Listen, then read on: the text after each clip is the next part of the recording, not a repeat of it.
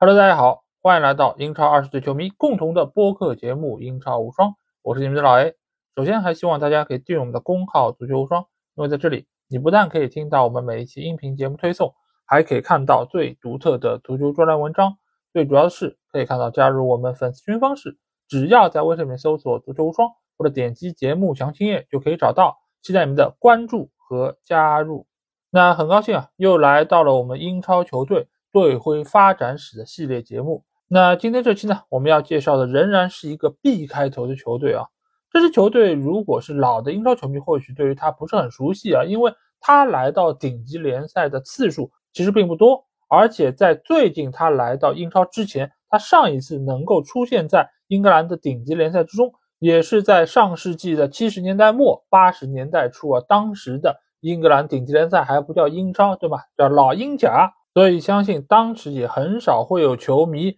会看过他们的比赛，但是随着他们近几年进入到英超之后，这个表现可以说是越来越好。同时，这个球队他们独特的经营模式也是受到了各方的关注。那这期节目我们要来到的就是英格兰南海岸的布莱顿队。那在19世纪末的时候啊，威尔士亲王在布莱顿这个地方是建造了著名的布莱顿馆。那布莱顿在当时呢，也是成为了伦敦人的海滨度假胜地啊。那在一八九八年的时候呢，这个地区产生了第一家职业俱乐部队，它的名字叫布莱顿联队。当时呢，它也是被选入到南方联盟的甲级联赛之中。但这个联队呢，在一九零零年三月的时候呢，就被解散了。这个中间的一些成员还有球员就组成了一支新的球队，并且呢，和北部的一支流浪者队合并啊。就成立了一支新的球队，叫布莱顿和霍夫流浪者队。那说到流浪者这个说法啊，我觉得这里也可以简单和大家聊两句。这个英文呢叫 Ranger，就和现在格拉斯哥流浪者队的这个名称 Ranger 是一样的。但是这个英文单词在中文的语境下，其实有好几个译名，包括我们刚才说到流浪者队，包括还有叫巡游者队。我们还记得吗？有一支曾经的英超球队叫 QPR。它的中文的译名叫女王公园巡游者队，它的那个 R 也是 Ranger。同时呢，像格拉斯哥流浪者队，另外还有个名字叫格拉斯哥游骑兵队，说的也就是这个 Ranger。所以当时的这个布莱顿队呢，就被称为叫布莱顿和霍夫 Rangers 队。在这里，我们就暂时用流浪者队来称呼这支球队。那最初的那支布莱顿联队呢？他们穿的是绿白相间的球衣。但是当新的这支流浪者队成立的时候呢，他们采用了就是黑白的条纹。那在参加了一个赛季的友谊赛还有杯赛之后呢，这个俱乐部就去掉了队名中的这个 Ranger 的字样，并且在一九零一到零二赛季加入到了南部联盟的乙级联赛之中，在名称里面也加入了阿尔比恩这个单词。从那一刻开始，布莱顿队这个队名就和现在变得是一模一样了。因为我们如果是看到它的全名的话，就可以看到是布莱顿和霍夫阿尔比恩队。那为什么要加上阿尔比恩这个词汇呢？在一九七八年出版的一本叫《阿尔比恩插图历史》的著作中有说到，就是当时球队的创始人之一叫约翰杰克逊。他之前是和西布朗米奇队是有过联系，而我们如果是了解西布朗这个球队的话，你会知道西布朗的全称就叫西布朗米奇阿尔比恩队。那阿尔比恩又是什么意思呢？这个词其实指代的就是英格兰的原名啊，因为最早罗马人来到这片土地上的时候，他们就把英格兰称为叫阿尔比恩。这个词的来源呢是拉丁语 albus，原意呢是白色的意思啊，也是指的是英格兰东南海岸的。白垩悬崖，所以你可以理解为布莱顿这个球队就是英格兰的布莱顿和霍夫地区的这支球队。那布莱顿队很快就深入了南方联盟的甲级联赛，并且搬到了霍夫的金石球场来进行比赛。那从这个名称上，我们也可以看得出来，球队其实就是由布莱顿和霍夫这两个地区的人所组成的这个球队。他们就搬到了这个金石球场。这个球场在球队的历史上。也是扮演了非常重要的作用，我们在之后也会谈到。那在一九一一年，布莱顿队是获得了南部联赛的冠军，随后呢又击败了联赛冠军阿斯顿维拉，获得了慈善盾杯的冠军。所以在当地，他们就被称为是英格兰的冠军球队。那十年之后，南部联赛的甲级联赛呢并入了全国联赛之中，那布莱顿队也是成为了新的第三级别联赛的初创成员。球队最终是花了三十八年的时间才赢得了升级的机会，但是在此期间，他们也是赢得了杯赛巨人杀手的称号啊，因为他们曾经在金石球场是击败过埃弗顿队、谢联队以及切尔西这样的顶级强队。在第二次世界大战之后啊，布莱顿队是出现了他们俱乐部历史上第一款队徽。第一次被使用呢，是在一九四八年啊。我们可以看到这个队徽其实还是比较的复杂，而且它是分为了左边和右边两个部分啊。那左边这个部分，它的灵感呢就来自于布莱顿这个地区的一个徽章，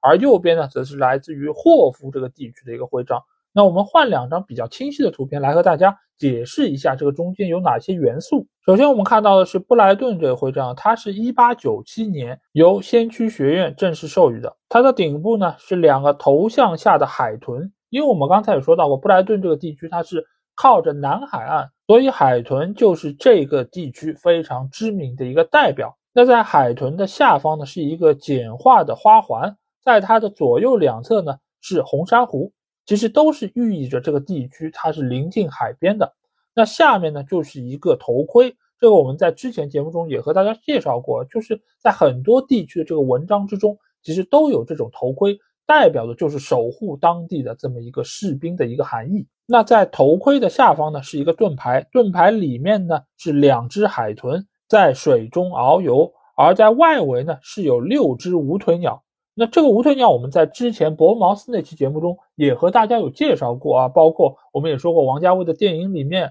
包括戈达尔的电影里面，其实都有介绍过这种鸟。那这个鸟之所以会存在呢，是因为当时布莱顿所在这个地区叫苏克塞斯郡，而这个郡的徽章上面就有六只无腿鸟，因此在布莱顿的徽章中也是借鉴了这一元素。而在盾牌的下方呢，是布莱顿这个镇的座右铭啊，用拉丁文写的是。我们相信上帝啊，这也是当时一个叫科迪博罗斯的议员所选择的。那接下来我们来看看霍夫这个地区这个文章。这个文章呢是一八九九年被授予的。这个文章的顶部呢是一艘船，这艘船是十六世纪的法国帆船，为的是纪念在那个时候法国对于霍夫这个海岸。进行的攻击。那在下方呢，也是一个简化的花环，在下方也是一个头盔的造型。在这个盾牌里面呢，相对来说这个元素就比较的复杂一些。它一共分为三个部分。左上角这个部分呢，是在金色的田地上印有圣安德鲁的十字架。那在右上角，大家或许看的不是很明白，这个是在红色的田地上呢，印有的是囚犯的镣铐。那为什么印的是囚犯的镣铐呢？因为在当地啊，其实有一个囚犯的守护神。叫圣莱昂纳兹，所以这个元素也是很好的，能够体现当地的一个文化内涵。而在下方呢，又是我们熟悉的这个无腿鸟，因为它也是身处苏克塞斯郡的这个范围之内啊，所以它自然也会把这个元素涵盖其中。那它的这个背景呢，是霍夫的海滨庇护所，它上面的一个黄色浮雕装饰，它把它用在了这里。作为无腿鸟的一个背景，那在盾牌的下方也是用拉丁文写的当地的一个格言啊，那就是愿霍夫繁荣昌盛。那布莱顿队的第一款队徽在借鉴这两个地区的徽章之后呢，他们在最下方也是用缎带写上了布莱顿霍夫阿尔比恩足球俱乐部的字样。那这个徽章一九四八年第一次被使用之后呢，在五六十年代也是多次被球队印在球衣之上。那在一九五六年，球队又推出了一款新的队徽，这个队徽相对来说是比较简约，因为它使用的就是球队的首字母 B H A，然后下面就是 F C 的这样字样，它印在了一个盾牌之中。这个盾牌呢，最外围是蓝色的一圈，中间呢是有白色的一个小盾牌，这个也是体现出了球队当时所使用这个队服的颜色，就是蓝色和白色的剑条衫，这个配色也是一直延续到现在啊。也是能够很好体现当地的一个元素，就是他们身处海边，有蓝天，有大海，有白色的沙滩等等。那到了一九五八年，布莱顿队是赢得了第三级别联赛的冠军。在接下去的四个赛季之中，他们一直在第二级别联赛效力，一直到了一九六三年，球队降入到了第四级别啊。那到了六四六五赛季，布莱顿队是获得了第四级别的冠军。当时啊，球队主场的入场人数能够达到一万八千人，这也显示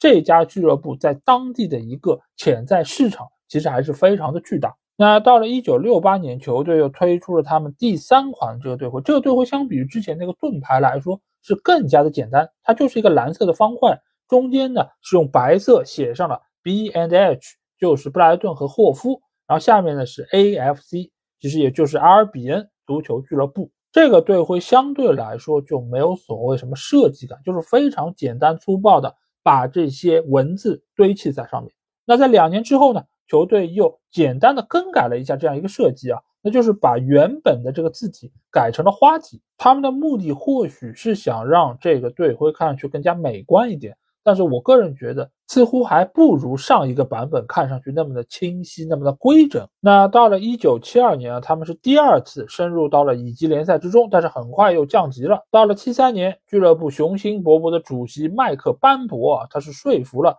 刚刚带领德比郡。夺得联赛冠军的布莱恩·克拉夫，还有彼得·泰勒来接手球队，他们的到来也为球队之后的强大是打下了基础。那到了1974年，球队又推出了一款新的队徽，我们可以看到，在这个队徽中，第一次是把一个动物放在了核心的位置，但这个动物呢，并不是我们现在所熟知的这个海鸥的造型，而是一只海豚，而且在这个队徽的下方，我们可以看到 The Dolphins。意思什么？这就是一个海豚队，也就是说到这一刻，球队还没有想到过要拿海鸥作为他们的一个符号，作为他们的一个昵称等等。那海鸥这个称呼到底是什么时候出现的呢？就是在这一年的联赛比赛之中，他们在主场面对水晶宫的比赛之前，客队的球迷呢，他们在酒吧里面高喊“老鹰，老鹰”，因为我们知道水晶宫的那个队徽上面有一个非常雄壮的老鹰的造型。那布莱顿球迷当然是不甘示弱，所以他们也回应到说：“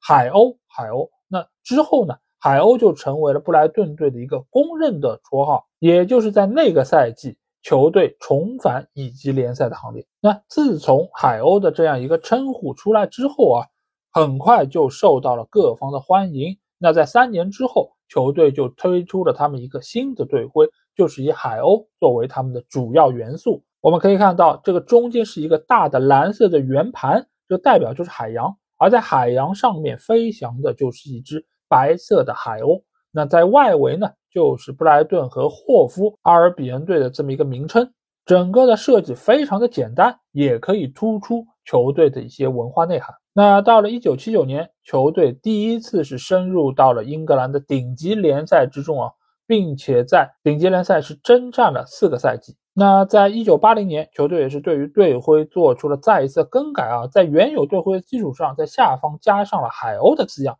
也是突出了这是球队的一个昵称。那在一九八三年的时候，球队是迎来了他们在二十世纪最辉煌的一个时刻啊，布莱顿队是闯入了足总杯的决赛。尽管当时球队在联赛中已经是铁定降级，但是他们在足总杯决赛中是二比二战平了强大的曼联队。只可惜在重赛之中以零比四惨败，没有能够拿到足总杯的冠军。那进入到二十世纪的九十年代啊，球队在九二年是降入到了英格兰的乙级联赛，也就是原来的第三级别联赛。那在这个赛季中，除了成绩糟糕之外，球队在财政方面也是出现了很严重的问题，导致董事会不得不在没有替代球场的情况之下出售了金石球场。随之而来的自然是降级，那支持者们就发起了一场为期两年的运动啊，要求董事会下台。一九九六年的时候，布莱顿队在最后一场比赛中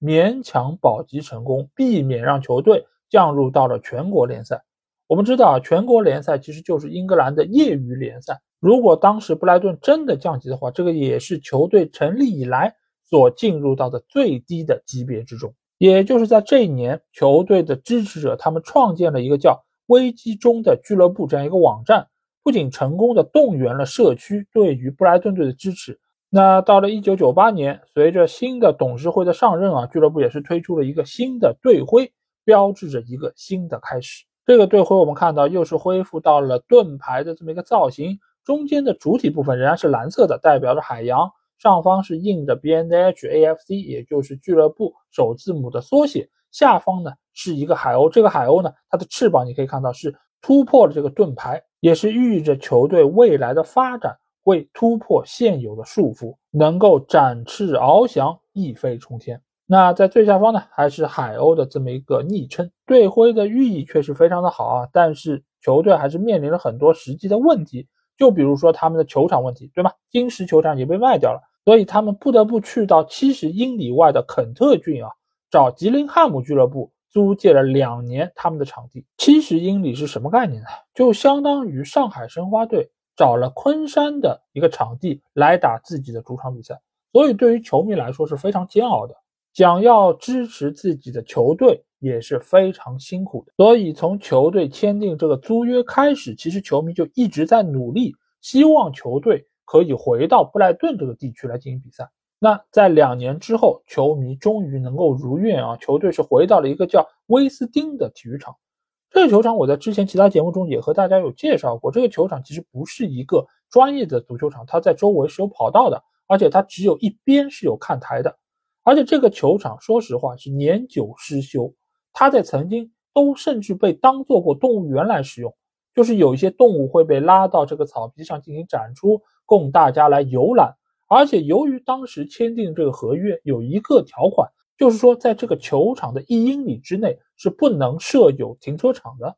所以呢，使得每一个球迷如果是开车去到这个区域来看球的话，他们要凭票来坐这个免费的巴士接驳到这个球场来看比赛。所以这种种都能够看出，俱乐部乃至于球迷其实都是处在一个非常艰难的局面之中。不过好在，尽管存在着这样或者那样的问题，但是布莱顿队仍然是得到了当地社区，包括一些名人的支持，其中就包括一个叫诺曼·库克的人啊，他是著名的 DJ，他的公司呢其实也是资助了俱乐部非常多的资金，包括资源。那到了两千年啊，球队也是迎来了他们的百年庆典，为了纪念这一时刻呢，球队是重新启用了他们的双徽章的那个造型，也就是他们最早的那一款，只是这一次呢。由原来的黑白的变成了全彩色的，而且在细节上也是重新进行了打磨。那之前我们和大家已经细致的介绍过，所以这里就不再做过多的赘述了。那球队的成绩在这段时间里面其实没有出现特别大的突破啊，基本上还是在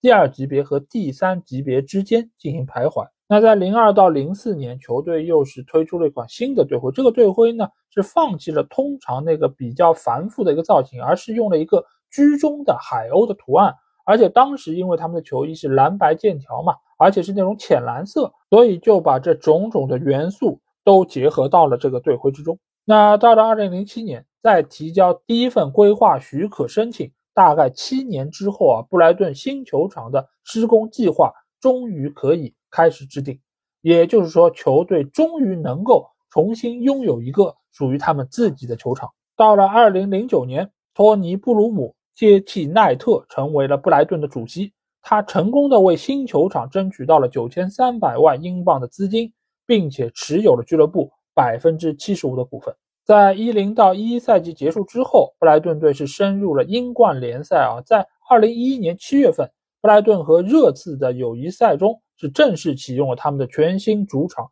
美国运通球场。在开幕式上，布莱顿队再次穿上了他们特别的球衣。并且公布了新的队徽，新的队徽又是恢复了七十年代流行的那个圆形的徽章，但是呢，海鸥飞的方向却是相反的。这个队徽主要体现两点，一个呢就是球队自一九九七年以来一直没有属于自己的主场，那这一次拥有了全新主场之后，我们又要恢复到原来七十年代那个比较传统的造型。另外一方面呢。由于之前的那个海鸥一直都是往左飞的，那现在的这个球队，我们重新又拥有了属于自己的新球场，那相当于我们又飞回来了。所以把往左飞改成了往右飞，而且海鸥的造型也更加的生动了，它的嘴也变成了黄色，但是它的翅膀仍然是突破了大海的边界，展现出了球队无可限量的潜力。在之后的几年之中，球队经常是能够进入到最终的附加赛，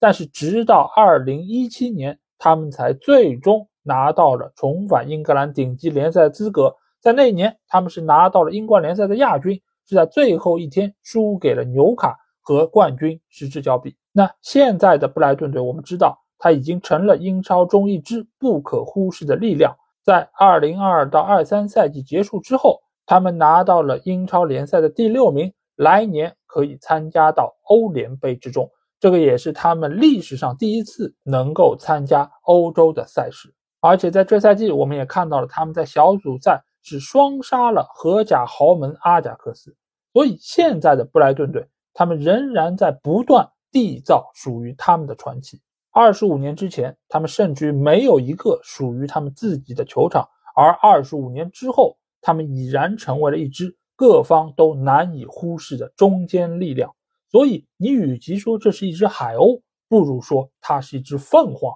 浴火重生。强势归来，一飞冲天，展翅翱翔。好，那这期节目基本上就这样。如果你听了我节目，有什么话想对我说，欢迎在我们的评论区留言。如果想要和我们直接交流，也可以来加我们的群，只要在微信里面搜索“足球无双”就可以找到，期待你们的关注和加入。那这期节目就到这儿，我们下一期的英超球队队徽发展史系列节目再见吧，大家拜拜。